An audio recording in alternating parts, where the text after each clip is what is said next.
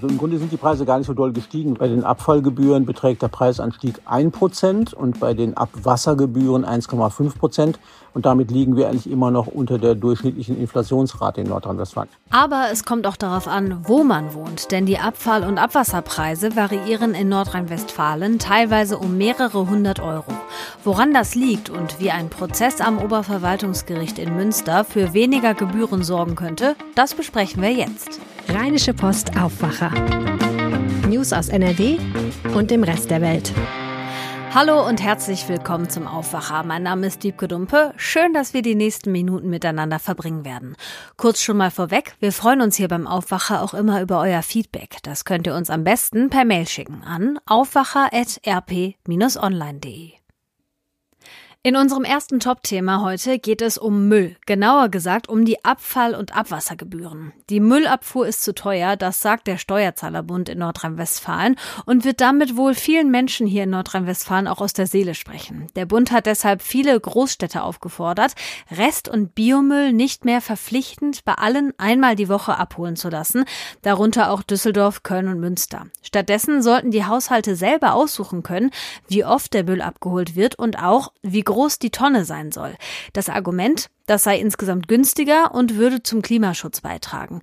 Dazu kommt noch, nicht überall ist die Müllabfuhr gleich teuer. Sprechen wir jetzt drüber mit Georg Winters. Er ist Wirtschaftsredakteur bei der Rheinischen Post und jetzt zu Gast im Aufwacher. Hallo Georg. Hallo Wiebke. Das Argument vom Steuerzahlerbund ist ja, wenn die Menschen selber aussuchen können, wie oft sie abholen lassen wollen und auch wie groß die Tonne sein soll, dann ist es günstiger. Warum ist denn das so? Ja, die Erklärung ist eigentlich ganz einfach. Äh, denn wenn ich eine Mülltonne habe, die erstens kleiner ist, zum Beispiel eine 60 oder 80 Liter Tonne, und die auch nur alle zwei Wochen oder alle vier Wochen abholen lassen würde, dann hätte ich erstens weniger Müll gesammelt und das Müllfahrzeug müsste nicht so häufig kommen und alles unterm Strich würde eben deutlich preiswerter für mich dann. Sind denn die Preise im Vergleich zum letzten Jahr deutlich gestiegen oder wie kommen die jetzt darauf, das zu fordern? Nee, also im Grunde sind die Preise gar nicht so doll gestiegen. Wenn man mal die landesweite Preisentwicklung, dann das macht der Bund der Steuerzahler in NRW ja, der vergleicht immer landesweit die Preise dann sind die Gebühren für Abfall und für Abwasser, das muss man ja unterscheiden, sind relativ moderat gestiegen. Bei den Abfallgebühren beträgt der Preisanstieg ein Prozent und bei den Abwassergebühren 1,5 Prozent. Und damit liegen wir eigentlich immer noch unter der durchschnittlichen Inflationsrate in Nordrhein-Westfalen. Das, was du gerade angesprochen hast, nämlich die großen Kommunen, äh, bei denen sieht's anders aus. Düsseldorf, Köln, Essen zum Beispiel haben einen Preisanstieg von drei Prozent in diesem Jahr zu verzeichnen. Und das hat den Steuerzahlerbund auch dazu bewogen, darauf zu drängen, dass eben diese wöchentliche Müllentleerung, wie sie eben in diesen drei Städten zum Beispiel stattfindet, dass die eben äh, aufgegeben werden sollte. Okay, das heißt, wo ich wohne und wie oft meine Tonne abgeholt wird, spielt ja auch eine große Rolle. Und da haben wir in Nordrhein-Westfalen ja enorme Unterschiede. Können wir das mal so ein bisschen aufdröseln? Also zum Beispiel, wo ist es am teuersten? Ja, es gibt äh, seit Jahren immer so ein paar Beispiele, wo es immer am teuersten ist. Und zwar ist das in, in Münster. Da ist es zum Beispiel extrem teuer. Da ist es allerdings auch so, dass nicht nur die Restmülltonne, sondern sogar die Biotonne wöchentlich abgeholt wird. Das heißt, die Münsteraner liegen im Moment mit 685 Euro pro Jahr da an der, unrühmlich an der Spitze. Dahinter liegt dann Selm im Kreis Unna, die liegen bei 506 Euro und ein paar gequetschten, sage ich mal. Dann gibt's ein paar ganz preiswerte Kommunen, auch hier in der Region, zum Beispiel Karst. Wir sind, glaube ich, einsame Spitze mit 146,20 Euro. Dann kommt noch Bedburg-Hau im Kreis Kleve, die sind relativ preiswert. Auch Blankenheim im Kreis Euskirchen ist relativ preiswert. Ähm, und man muss dazu sagen, dass bei diesen Berechnungen immer zugrunde gelegt wird ein sogenannter Musterhaushalt. Und dieser Musterhaushalt sind, ist dann ein Vier-Personen-Haushalt, der eine 120 Liter Restmülltonne hat und eine 120 Liter Biotonne. Und beides wird alle 14 Tage abgefahren. Deswegen ist der Hinweis in Münster, dass da die Biotonne wöchentlich abgeholt wird, auch so wichtig weil wenn das nicht passieren würde, wären die Münsteraner vielleicht noch ein bisschen billiger. Aber teuer wären sie dann immer noch. Und das heißt also, wenn der Haushalt aus weniger Menschen besteht, dann muss auch weniger gezahlt werden. Aber wieso gibt es denn eigentlich diese großen Unterschiede? Es gibt unterschiedliche Aspekte, die da eine Rolle spielen. Ähm, es gibt Kosten zum Beispiel für die thermische, sogenannte thermische Beseitigung des Hausmülls. Wenn man zum Beispiel eine Verbrennungsanlage in äh, Astungshof, das ist bei Mörs, wenn man die kennt, die hat über Jahre hinweg dafür gesorgt, dass die Entsorgungsgebühren im Kreis Wesel zum Beispiel deutlich teurer waren. Das ist jetzt mittlerweile abgeschrieben. Abgeschrieben heißt nach dem Motto, die ist auch vom Wert heruntergeschrieben worden. Und dadurch alleine sind die Entsorgungsgebühren im Kreis Wesel deutlich gesunken. Das ist so ein Punkt. Und dann hängt natürlich vieles noch an der Kalkulation der Abfallgebühren. Da spielen verschiedene Kriterien der jeweiligen Kommunen eine Rolle. Aber das ist so ein Punkt, den man sagen kann, daran liegt es zum Beispiel. Gucken wir mal auf die Abwassergebühren. Wie sieht das da aus? Also du hattest ja gesagt, die sind um 1,5 Prozent gestiegen. Von welchen Faktoren hängen die so ab? Die Abwassergebühren hängen äh, natürlich unter anderem ab von den Gebühren, die zum Beispiel Wasserverbände von ihren Mitgliedskommunen verlangen.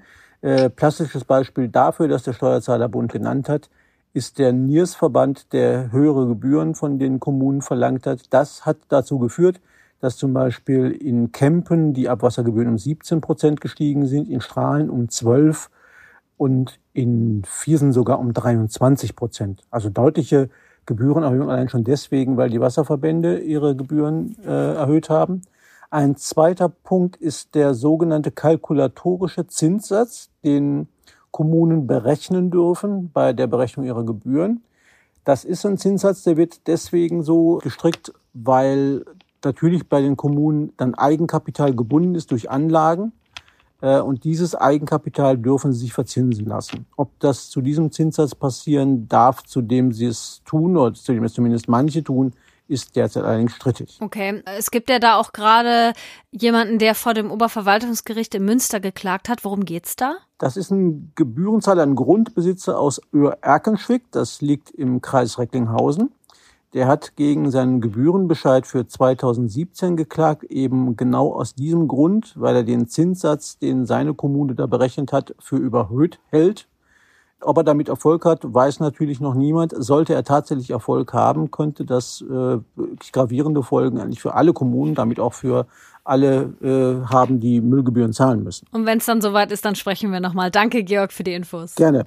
Die Flutkatastrophe in NRW und in Rheinland-Pfalz hat verheerende Schäden angerichtet. Umso mehr freuen wir uns, wenn wir von tollen Aktionen berichten können, die die Hilfsbereitschaft und das Engagement der Menschen in Nordrhein-Westfalen deutlich machen.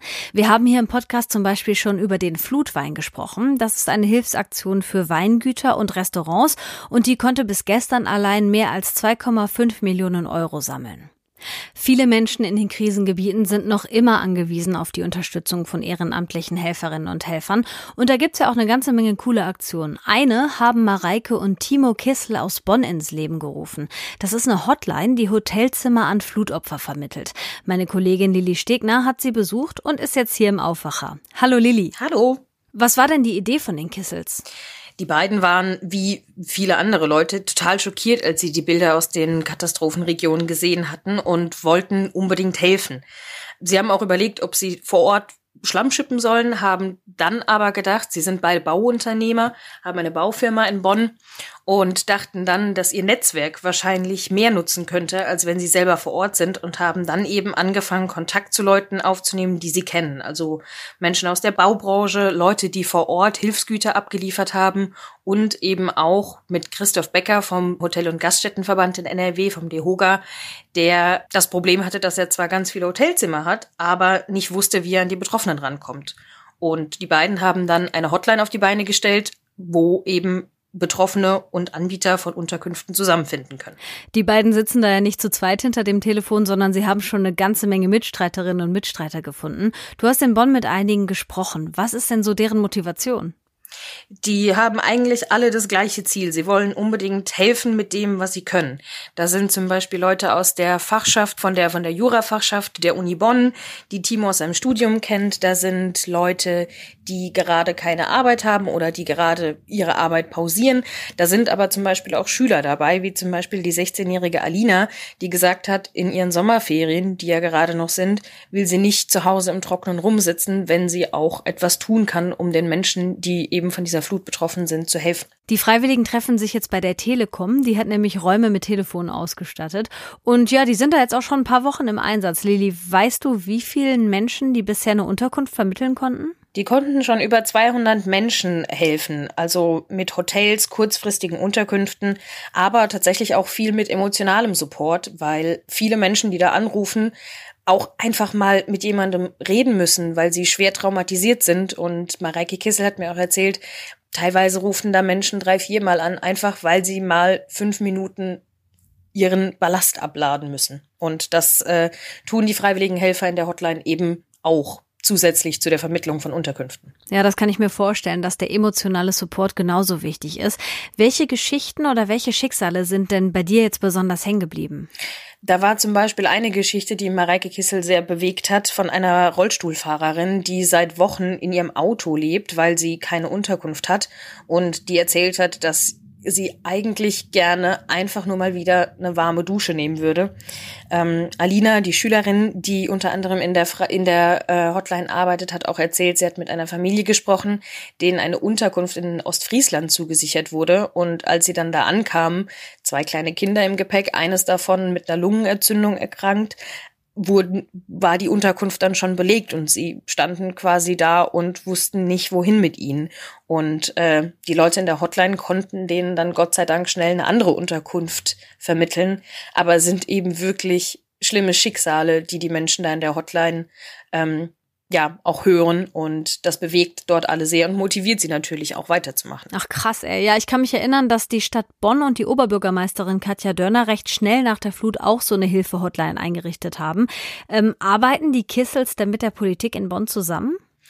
Äh, sie versuchen es. Die Hotline, die die Stadt Bonn aufgestellt hat, die wurde nach ungefähr einer Woche auch wieder abgeschaltet.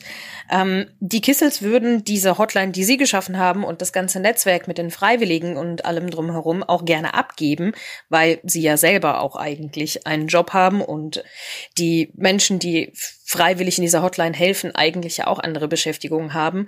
Bisher konnten sie aber an keine offizielle Stelle kommen, die ihnen das zusagen konnte. Und Mareike Kessel ist da auch ein bisschen enttäuscht von Ministerpräsident Laschet, weil die Hilfen für die Flutopfer teilweise sehr bürokratisch sind, schwierig zu bekommen und sie als freiwillige Helfer sich da nicht wirklich unterstützt fühlen. Ja, dann hoffen wir mal, dass da noch was kommt von offizieller Seite. Wie ist denn das jetzt, wenn die Schule und dann auch die Uni wieder losgehen und die Freiwilligen dann weniger oder auch gar keine Zeit mehr haben? Haben. Steht das Projekt dann auf der Kippe? Natürlich gibt es viele Leute, die dann wieder zum Beispiel zur Schule müssen, aber es gibt ja auch einen großen Kreis von Freiwilligen, die da helfen. Also äh, da ist jetzt die Hotline nicht akut in Gefahr. Und wie gesagt, sie versuchen natürlich auch andere Menschen dafür zu gewinnen, dass diese Hotline an, in offizielle Hand kommt. Und ja, sie hoffen eben einfach sehr darauf, dass ihre, ihre Rufe an die Politik und an die offiziellen Stellen bald erhört werden. Danke, Lili Stegner, für die Infos. Den Kontakt zur Unterkunftshotline für Betroffene und Wege, wie ihr die Hotline unterstützen könnt, findet ihr in den Shownotes zu dieser Folge. Und das hier ist heute auch noch wichtig. In Leverkusen hat das Landesamt für Natur, Umwelt und Verbraucherschutz jetzt Entwarnung gegeben. Nach dem Brand in der Sondermüllverbrennungsanlage im Camppark sind keine gefährlichen Rückstände in der Umgebung gefunden worden. Gemüse aus dem eigenen Garten kann also wieder gegessen werden, aber man sollte es vorher gründlich waschen. Das Lahnhof weist außerdem darauf hin, dass Wasser aus der Regentonne vorsorglich in der Kanalisation entsorgt werden sollte. Wer einen Pool hat, sollte das Wasser austauschen und einmal durchfiltern. Auch die Spielplätze sind wieder freigegeben, einige müssen aber noch gereinigt werden. Wie geht es mit den Schulen nach den Ferien weiter? Über diese und weitere schulpolitische Fragen wird NRW-Schulministerin Yvonne Gebauer am Vormittag auf einer Pressekonferenz in Düsseldorf sprechen. Bei dem Hochwasser vor drei Wochen sind auch viele Unternehmen schwer getroffen worden. NRW-Wirtschaftsminister Pinkwart ist heute gemeinsam mit dem rheinland-pfälzischen Wirtschaftsminister im Ahrtal und in der Eifel unterwegs, um sich ein Bild über die Lage zu verschaffen. Zuerst geht es zu einem Weingut in Bad Neuenahr, später sprechen die beiden Minister in Dernau und im Anschluss daran besuchen die Minister noch ein Unternehmen in Bad Münstereifel. Den Kulturtipp zum Wochenende, den bekommt ihr heute von Kulturredakteur Lothar Schröder. Was haben wir in Pandemiezeiten nicht alles angestellt? Manche haben sich Haustiere angeschafft, andere haben Sanskrit gelernt oder die Freude ausgerechnet an den Brettspielen entdeckt, die uns früher doch als familiäre Folterwerkzeuge galten. Außerdem haben wir, zumindest gefühlt, auch schon fast alle kulturellen Online-Angebote wahrgenommen. Darum gibt es diesmal den vielleicht langfristigsten Kulturtipp überhaupt. Also warum nicht ein Instrument lernen? Nicht irgendwann, sondern jetzt und nicht irgendeins, sondern die Gitarre. Worauf man sich einstellen muss, wenn man nicht gerade zu den Gitarrengöttern zählt, ist dieses Lernintervall. Im ersten Jahr freundet man sich mit der Gitarre an, im zweiten lernt man sie besser kennen und ab dem dritten beginnt es dann Spaß zu machen. Und welche Lernwege mit Vor- und all den Nachteilen es gibt, Musikschule, Selbststudium oder Onlineunterricht, lesen Sie alles in unserem Kulturtipp. Zur motivierenden Einstimmung, darum jetzt nur noch schnell ein Lesetipp, die Autobiografie vom großen Neil Young, ein Hippie-Traum. In diesem Sinne.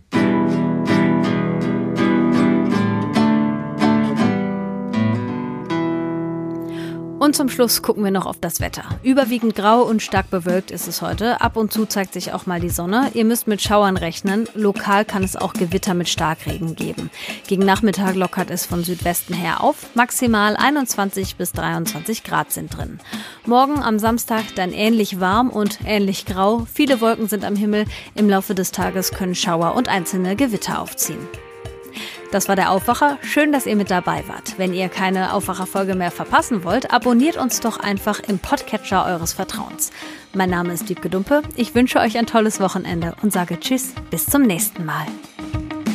Mehr Nachrichten aus NRW gibt's jederzeit auf RP Online. rp-online.de